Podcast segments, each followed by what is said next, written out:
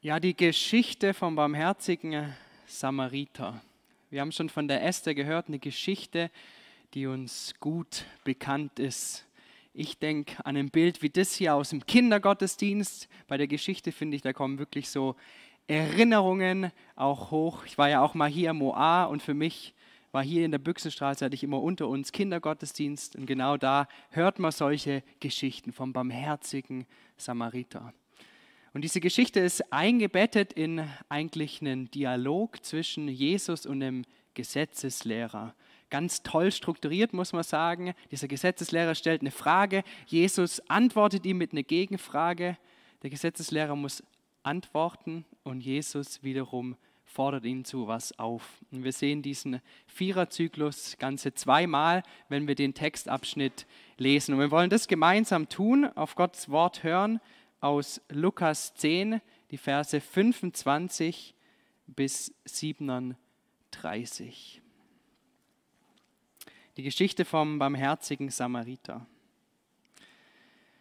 Da stand ein Gesetzeslehrer auf und sagte, um ihn auf die Probe zu stellen, also Jesus, Meister, was muss ich tun, damit ich ewiges Leben erbe? Er sagte zu ihm, was steht im Gesetz geschrieben? Was liest du da? Der antwortete, du sollst den Herrn, deinen Gott, lieben, mit deinem ganzen Herzen, mit deiner ganzen Seele, mit all deiner Kraft und mit deinem ganzen Verstand und deinen Nächsten wie dich selbst. Er sagte zu ihm, Recht hast du, tu das und du wirst leben.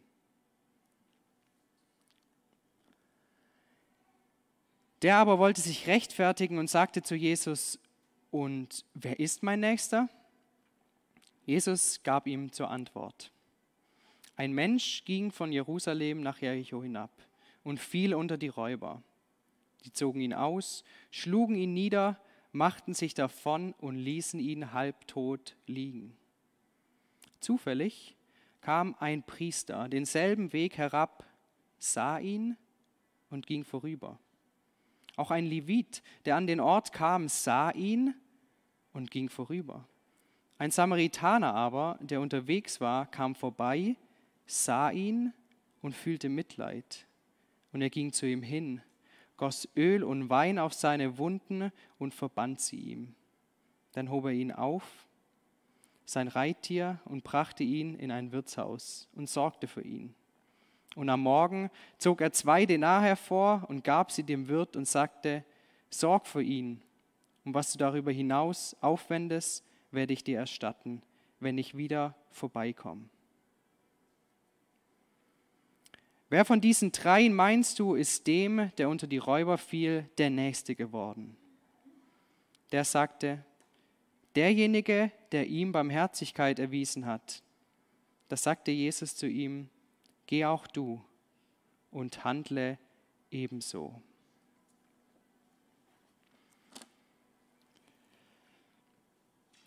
Ja, das Gleichnis vom barmherzigen Samariter. Worum geht es in diesem Gleichnis?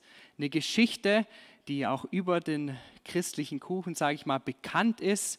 Dieser barmherzige Samariter, ein Vorbild dafür, was es heißt, jemand, der in einer Notlage ist, zu helfen selbstlos sich dieser Person hinzugeben. Der Samariter, der barmherzige Samariter als Vorbild. Das Erstaunliche, und das ist mir auch erst in der Vorbereitung für diese Predigt aufgefallen, ich glaube, dass wir, wenn wir diesen ganzen Textabschnitt lesen, es gar nicht um den Samariter geht. Es geht auch nicht wirklich um den Leviten und den Priester, es geht auch nicht um diesen Halbtoten, der da da liegt, sondern die Hauptperson von dieser Geschichte, das ist der Gesetzeslehrer. Das ist derjenige, mit dem Jesus redet. Der Grund, warum Jesus dieses Gleichnis überhaupt erzählt, ist dieser Gesetzeslehrer. Er ist sein Sorgenkind, dem sich Jesus zuwendet und diese Geschichte erzählt. Und ich glaube, Jesus und das, der Hauptgedanke von der Predigt heute Morgen ist, Jesus hat ein Anliegen für diesen Mann. Und zwar, dass wenn er das Gleichnis vom barmherzigen Samariter hört, dass er erkennt, dass er nicht der barmherzige Samariter ist. Und das dürfen wir heute Morgen hören, dass wir nicht der barmherzige Samariter sind. Am Anfang von diesem Text heißt es, da stand ein Gesetzeslehrer auf. Vermutlich war Jesus umgeben von einer Menschenmenge.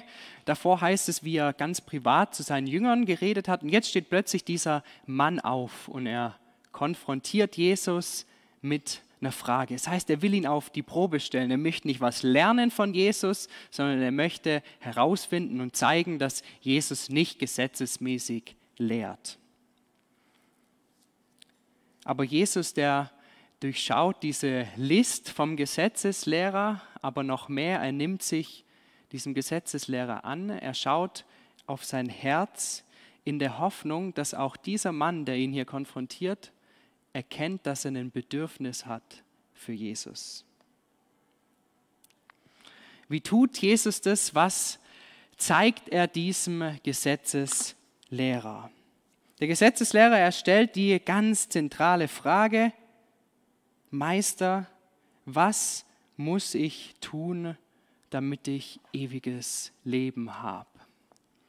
Eigentlich eine perfekte Chance für Jesus, jetzt Vollgas zu geben, zu sagen, es ist der Glaube an mich allein, der dich rettet. Du musst von meinem Blut essen, äh, von meinem Blut trinken, du musst mein Fleisch essen.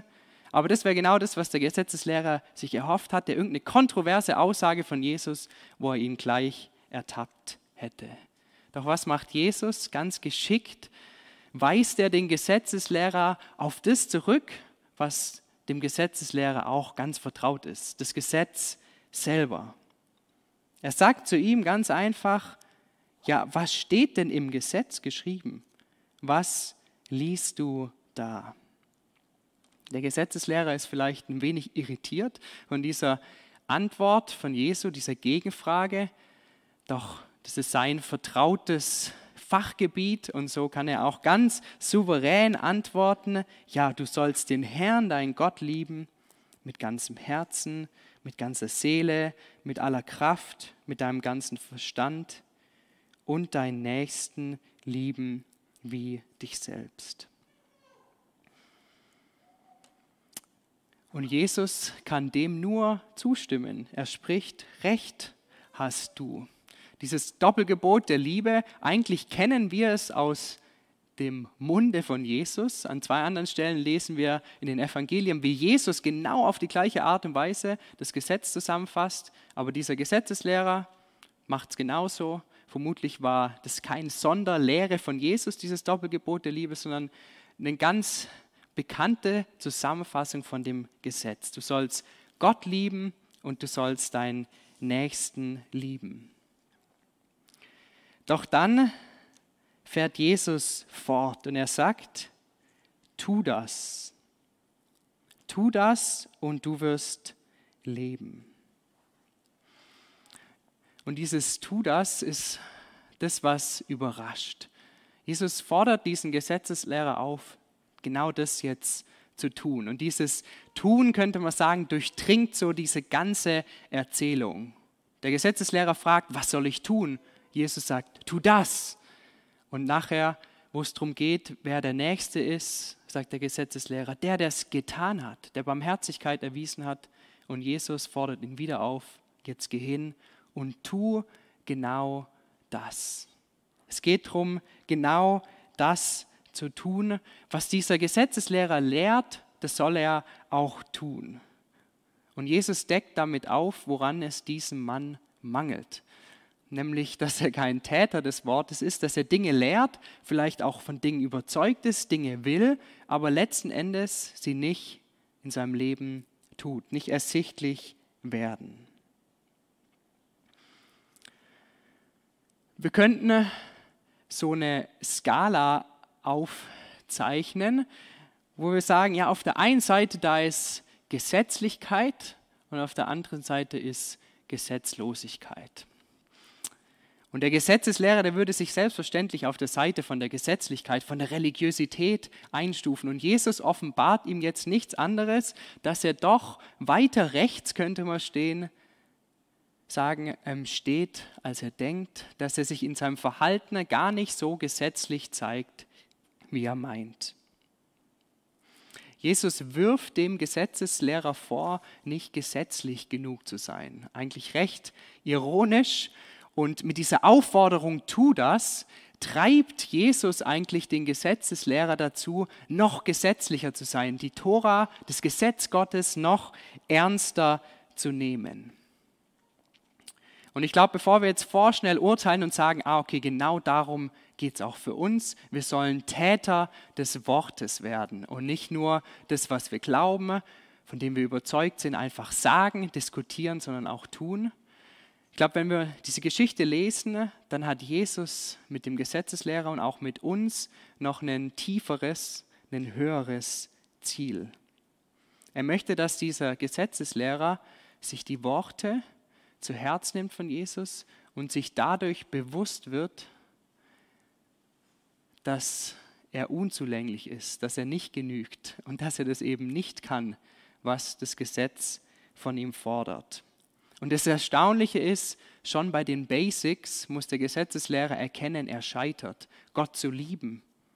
Schon dieses einfache Gebot fällt ihm schwer.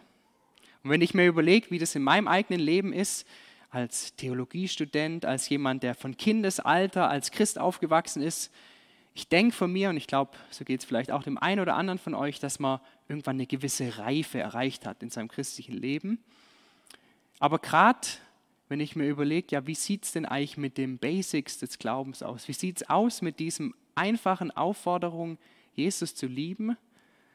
Wenn ich in mein eigenes Leben schaue, merke ich, dass es gerade an dem oftmals schon hapert.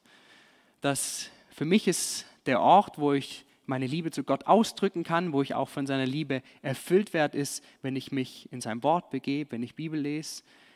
Und ich habe gemerkt, gerade auch die vier Jahre, wo ich schon Theologie studiere, gerade die stille Zeit, wo ich das machen möchte, ist ein unglaublich umkämpftes Gebiet.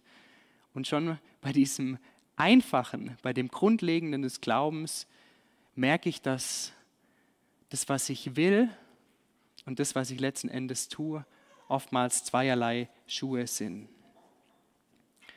Und so ist auch die Aufforderung von Jesus an diesen Gesetzeslehrer, dass er sich selber erforscht und sich überlegt, ja, tue ich denn wirklich das, was ich von mir gebe? Und wenn er merkt oder merken würde, dass es nicht der Fall ist, dann wäre für Jesus dieser Gesetzeslehrer genau am richtigen Ort. Er würde erkennen, dass er die Vergebung von Jesus braucht und dass Jesus ihm eine größere Lösung bietet. Und der Gesetzeslehrer, der merkt es durchaus, was Jesus da mit ihm macht. Er fühlt sich ertappt. Und wir lesen, der aber wollte sich rechtfertigen und sagte zu Jesus, ja, und wer ist mein Nächster? Er fühlt sich ertappt, er muss sich rechtfertigen. Rechtfertigen nicht nur, weil er Jesus eine Frage stellt, wo sich herausstellt, er eigentlich schon die Antwort weiß, sondern Jesus auch offenbart, dass er Dinge lehrt, die er selber gar nicht tut. Und dann folgt das Gleichnis vom barmherzigen Samariter. Und Jesus macht jetzt mit dem Gleichnis eigentlich nichts anderes, was er davor schon gemacht hat. Man könnte sagen, er schiebt diesen Regler noch weiter hoch, er treibt den Gesetzeslehrer noch mehr zur Gesetzlichkeit. Und der Samariter zeigt ihm auf, was Nächstenliebe ist und zeigt ihm auf, wie viel weniger er das Gesetz erfüllen kann und tut, was er eigentlich sollte. Wir wollen ja uns anschauen, wie Jesus das durch dieses Gleichnis macht. Die Frage ist, wer ist mein Nächster? Und eigentlich steckt da ja hinter eine ganz andere Frage, nämlich wer ist denn nicht mein Nächster? Wen muss ich nicht lieben. Und uns kommt die Frage vielleicht ein bisschen komisch vor, weil so eine allgemeine Menschenliebe, die ist ja für uns selbstverständlich. Wir würden niemals fragen, wen müssen wir nicht lieben. Aber wir müssen uns vorstellen, zu dieser Zeit, für diesen Juden, war das eine Frage von unglaublicher Relevanz für seinen Alltag, auch von Kontroverse und von Aktualität, weil die Juden waren unter einer Fremdherrschaft. Erst waren sie Griechen, dann waren es die Römer und dieses fremde Volk, das bedrohte ihre Identität, das bedrohte sie als Volk Gottes. Und deswegen war auch die Gelehrtenmeinung unter den Juden, war eigentlich recht einheitlich. Es ist sehr klar, mein Nächster, das ist nur ein anderer Jude. Ein Heide, also ein Grieche, ein Römer oder irgendeine andere Volksgruppe, die ist für, der ist für mich ein Fremder jemand, den ich nicht zwingend lieben muss. Und das Gleiche gilt auch von diesem Samariter, von dem wir im Gleichnis hören. Die Samariter, die eigentlich mal Juden waren, die hatten sich von dem Volk Gottes entfremdet, dadurch, dass sie angefangen haben, sich mit den Heiden zu vermischen, Ehen eingegangen sind mit den Assyrern, sich so eigentlich disqualifiziert haben, um ja mit den Juden Gottesdienst zu feiern, in den Tempel zu kommen und so machen sie ihren eigenen Tempel, ihren eigenen Gottesdienst und für die Juden sind diese Samariter genauso zu einem fremden Volk geworden.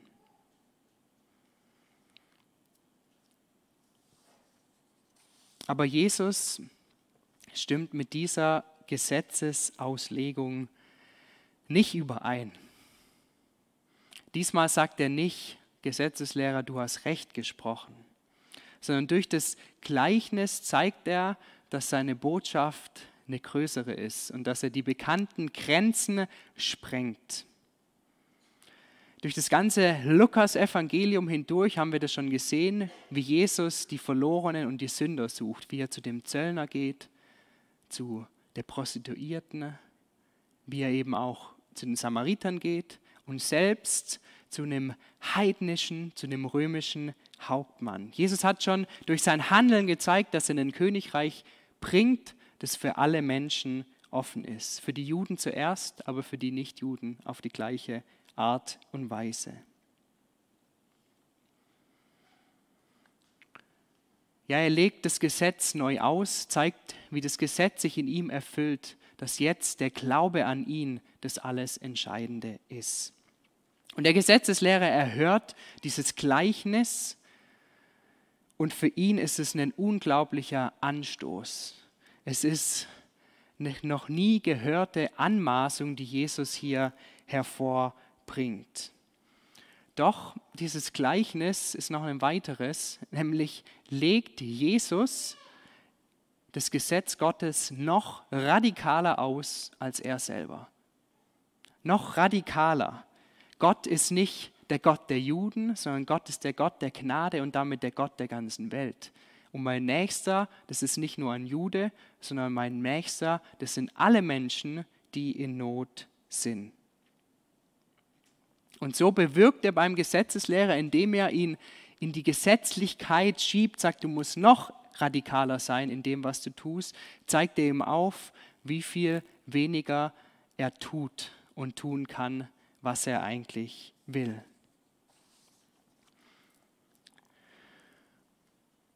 Und so ist der barmherzige Samariter uns nicht ein ethisches Vorbild, sondern vielmehr ein Vorbild dafür, was auch wir nicht tun. Genauso wie dem Gesetzeslehrer dieses Gleichnis ein Vorbild, ein Fingerzeig sein soll, was er nicht tut.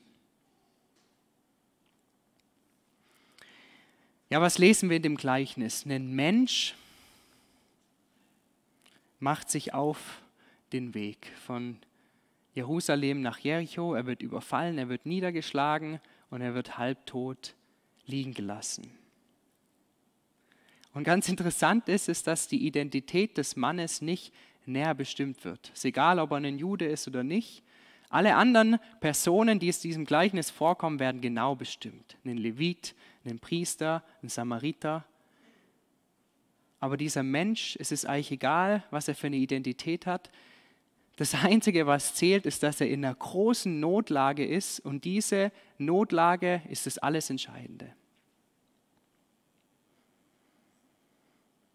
Und dann kommt ein Priester, dann kommt ein Levit. Vermutlich haben sie gerade Gott angebetet, haben ihren Tempeldienst verrichtet in Jerusalem, sind auf dem Weg zurück nach Hause nach Jericho.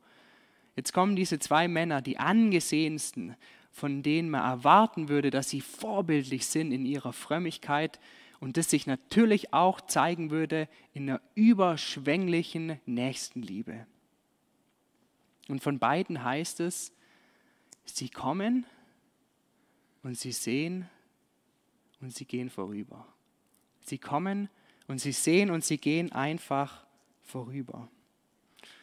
Und für den Hörer von diesem Gleichnis scheint jetzt schon alle Hoffnung verloren, doch dann taucht noch jemand auf, der Samariter, der verhasste Samariter. Aber was lesen wir von ihm? Auch er, er kommt, er sieht und er fühlt Mitleid. Er geht hin, er versorgt die Wunden, er bringt diesen Mann ins Wirtshaus und er sorgt sich um ihn.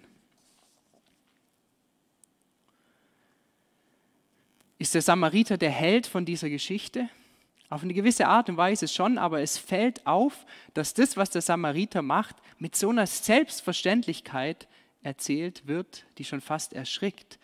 Der Samariter macht eigentlich nur das, was naheliegend ist, was selbstverständlich ist, eigentlich was jeder machen würde, der diese Straße entlang geht. Auch wenn es ihn Zeit und Geld kostet, diese Notlage ist so groß, dass es selbstverständlich ist, dass man diesem Mann hilft.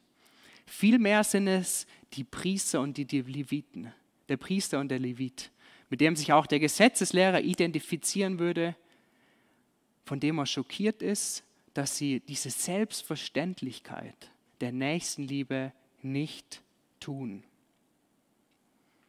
Und als Jesus dann auch fragt, ja, wer von diesen drei meinst du, ist dem, der unter die Räuber fiel, der Nächste geworden, ist die Antwort eigentlich klar und der Gesetzlehrer bringt sie auch, derjenige, der ihm Barmherzigkeit erwiesen hat.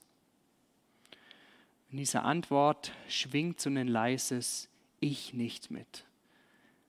Er identifiziert sich mit diesem Priester, mit diesem Leviten, ich nicht. Ich habe nicht geholfen. Ja, für mich ist der Samariter ein Beispiel geworden dafür, was ich wirklich nicht tue wie mein Wollen meinem Vollbringen vorauseilt und wie mein Vollbringen diesem Wollen, was ich eigentlich will, hinterher hinkt.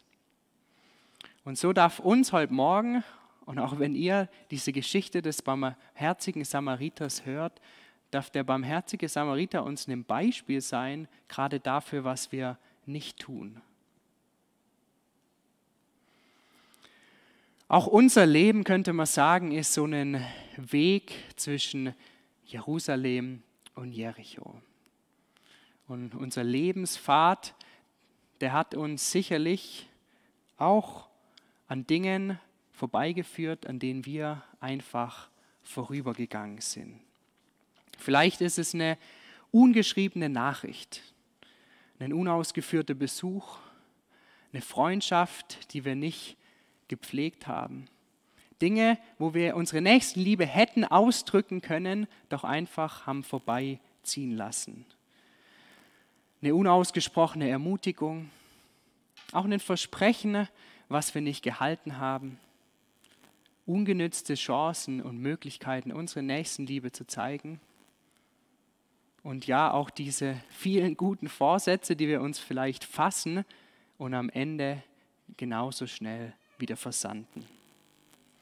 Nichts Bösartiges, nichts Kriminelles, so wie die Räuber, sondern eigentlich ganz selbstverständliche Sachen, Dinge, die eigentlich unkompliziert sind, ganz einfach wären, aber wir einfach vorübergehen, an uns vorüberziehen lassen. Naheliegende Dinge, die wir unserem Nächsten nicht getan haben. Der Nächste, der nicht halbtot vielleicht auf der Straße liegt, der Nächste, der doch recht lebendig ist, vielleicht am gleichen Tisch sitzt wie wir, vielleicht unter der gleichen Hausnummer wohnt, in der gleichen Reihe sitzt, der uns in der U-Bahn begegnet.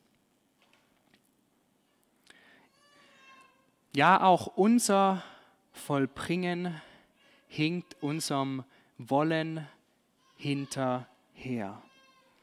Und so wird der Samariter uns ein Beispiel dafür, was wir nicht tun, was wir nicht getan haben.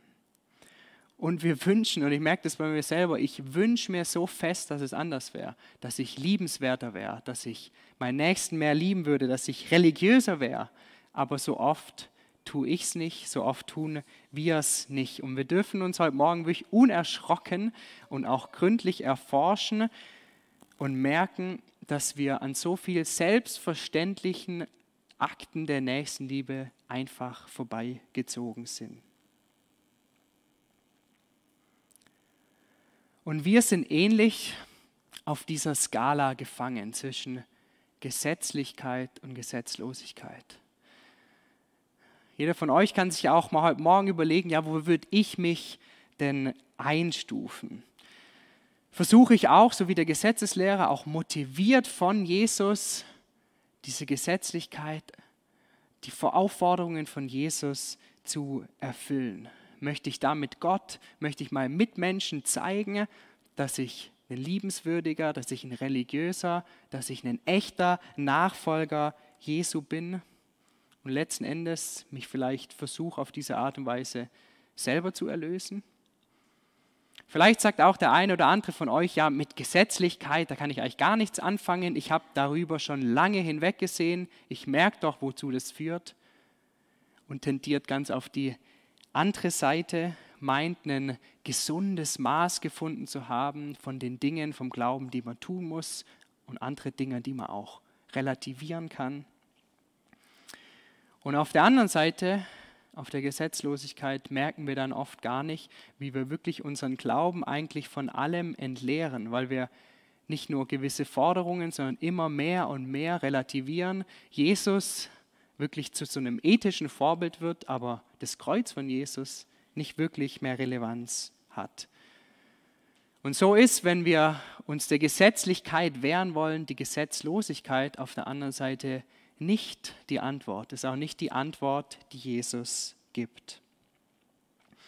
Jesus, man könnte wirklich sagen, der treibt den Gesetzeslehrer zwischen diesen zwei Polen hin und her. Der Gesetzeslehrer würde sich selber vielleicht als gesetzlich einstufen. Jesus zeigt ihm, nein, guck, in deinem Tun bist du gar nicht so gesetzlich, wie du meinst, nur um ihn dann wieder aufzufordern, werd noch gesetzlicher. Erfüll doch mal erstmal, was du da lehrst. Und er macht es nicht, um ein Spiel mit ihm zu treiben. Auch Jesus treibt kein Spiel mit uns, sondern er stellt uns in diese Ecke der Gesetzlichkeit. Er provoziert uns mit diesen Aussagen vom barmherzigen Samariter und will, dass wir dieses beispielhafte moralische Verhalten von diesem Samariter sehen, dass wir daran verzweifeln. Und wir dürfen wirklich an diesem barmherzigen Samariter verzweifeln und uns fragen und merken, dass wir nicht so barmherzig sind.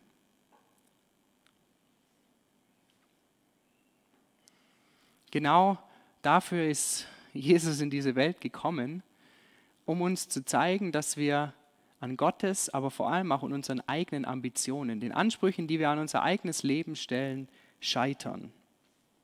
Dass wir unsere Unfähigkeit, unsere Schwäche uns ganz ehrlich eingestehen und auch eingestehen dürfen. Weil das ist das Evangelium. Das Evangelium ist eine frohe Botschaft, die uns befreit aus dieser Spannung von, ich möchte eigentlich mehr, wo wir fast zu einer Gesetzlichkeit uns treibt und dem einfach ein Aufgeben und sagen, ich kann aber nicht mehr. Und dann kommt das Evangelium ins Spiel, was uns wirkliche Freiheit bringt. Bei Gott dürfen wir diesen Unmut darüber, wie unzulänglich wir sind, abladen. Wir dürfen ihn abladen über die Welt, wenn wir uns über die Welt aufregen, über andere Menschen, aber vor allem auch über uns selber. Wenn wir uns ganz ehrlich erforschen und herausfinden, dass wir gar nicht so toll sind, wie wir meinen, wenn wir herausfinden, dass wir vielleicht nicht die Lösung sind, sondern eigentlich das Problem. Vor Jesus darf diese Heuchelei, die wir uns auch oft vielleicht selber vorspielen, ein Ende nehmen.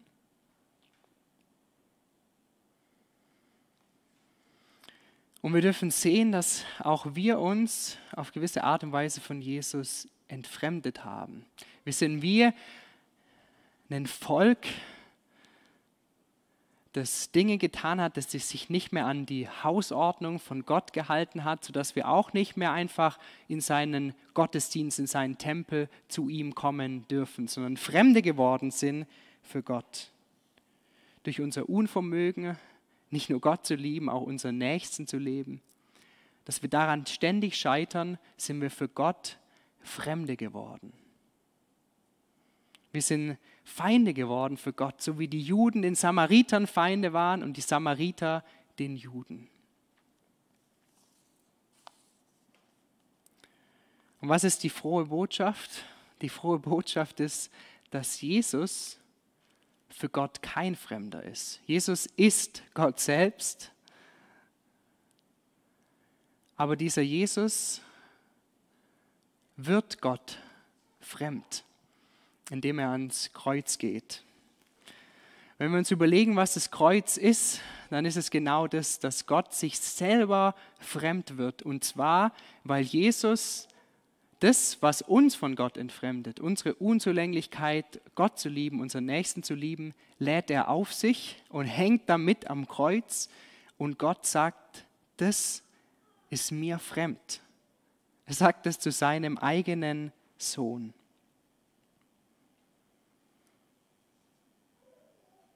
Und dann kommt Ostern und die Realität, dass Jesus zwar Gott fremd wird, äh Gott fremd wird, aber ihm nicht fremd bleibt, sondern aufersteht und wir sehen es, indem er Gott wieder auf seinen Thron, von Gott wieder auf seinen Thron gesetzt wird, in den Himmel auffährt und wieder in nächster Nähe Gottes ist. Und wir dürfen wissen, dass es bei uns durch den Glauben genau das Gleiche passiert, dass wir wieder Nächste werden von Gott, dass wir nicht nur eingeladen sind, in ein Wirtshaus mit Gott am Tisch zu sitzen, sondern dass wir an seinen Thron, an seinen Tisch eingeladen sind als seine Kinder. Dass wir seine Hausgenossen sind und dass wir so wieder zu Nächsten von Gott selbst werden, die mitten in seiner Liebe stehen.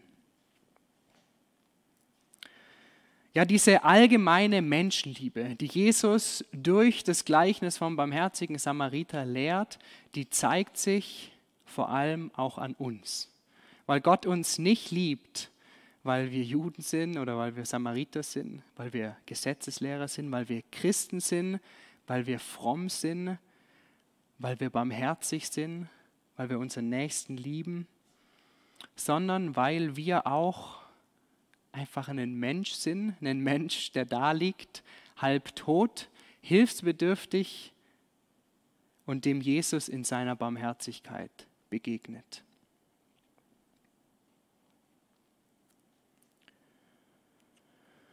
Ja, was für eine befreiende Botschaft.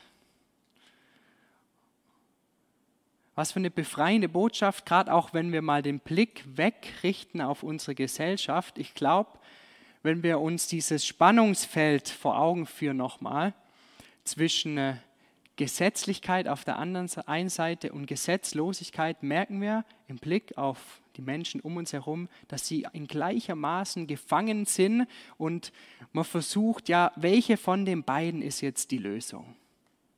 Auf der einen Seite Gesetzlosigkeit, ethisch gilt eigentlich der Grundsatz, anything goes, alles in, ist in Ordnung aber auf der anderen Seite politische Korrektness. Nein, bei der Sprache, da müssen wir ganz genau hinschauen. Wir wollen eine Fehlerkultur leben. Sobald jemand einen Fehler macht, wird er an den Pranger gestellt. Wir finden sehr schnell einen Sühnebock und ein Shitstorm ist auch sehr schnell losgelöst im Internet. Wir wollen tolerant sein, Sobald es aber um unser Herzensanliegen geht, muss jeder so handeln, wie ich überzeugt bin. Diese unglaubliche Moralisierung unserer Gesellschaft und auf der anderen Seite die Toleranz, die wir uns eigentlich wünschen, merkt, wie die Menschen um uns herum genauso gefangen sind und sich fragen, ja, was von diesen beiden ist denn jetzt die Lösung? Soll ich tolerant sein? Aber passiert dadurch eine Veränderung? Brauchen wir nicht eine gewisse Gesetzlichkeit? Und Jesus befreit uns und er möchte alle Menschen genau aus dieser Spannung befreien. Er zeigt, dass wahre Freiheit nicht in Gesetzlosigkeit zu finden ist. Weil Gesetzlosigkeit, die führt letzten Endes zu Chaos, auch zu Lieblosigkeit. Aber er zeigt auch, dass wahre Freiheit nicht in Gesetzlichkeit zu finden ist, weil wir die Gesetze, das, was wir uns wünschen, letzten Endes gar nicht erfüllen und erkennen müssen, dass auch wir Heuchler sind und nicht tun, was wir tun wollen. Das zeigt sich gerade darin, dass Jesus stirbt und diese Unfähigkeit ihn ans Kreuz bringt, weil unsere Nächstenliebe, die eigentlich so selbstverständlich ist, eigentlich so einfach ist, zu kurz kommt und wir an diesen Situationen so schnell vorbeigehen. Aber Jesus ist uns barmherzig gewesen. Er ist uns barmherzig und das ist die frohe Botschaft, die wir wissen dürfen, die wir verkündigen dürfen. Und so dürfen wir auch Jesu Aufforderung ganz zum Schluss vom Text verstehen. Er sagt nochmal dem Gesetzeslehrer, geh auch du und handle ebenso. Eine Aufforderung, sich das Gleichnis vom barmherzigen Samariter zu Herzen zu nehmen und dadurch zu erkennen, was wir nicht tun, unsere Unzulänglichkeit zu erkennen. Und dann aber nicht zu verzweifeln, sondern unseren Blick auf Jesus zu richten, seine Barmherzigkeit und seine Vergebung zu erfahren und frei zu werden von all dem. Dieser Text von Jesus ist eine Einladung an uns. Eine Einladung, komm her zu mir. Komm her zu mir, der du mühselig und beladen bist. Der du dich abmühst, der du versuchst so zu sein wie der barmherzige Samariter, es aber nicht bist. Komm her zu mir, du mühseliger, du beladener, ich will dich erquicken. 아멘.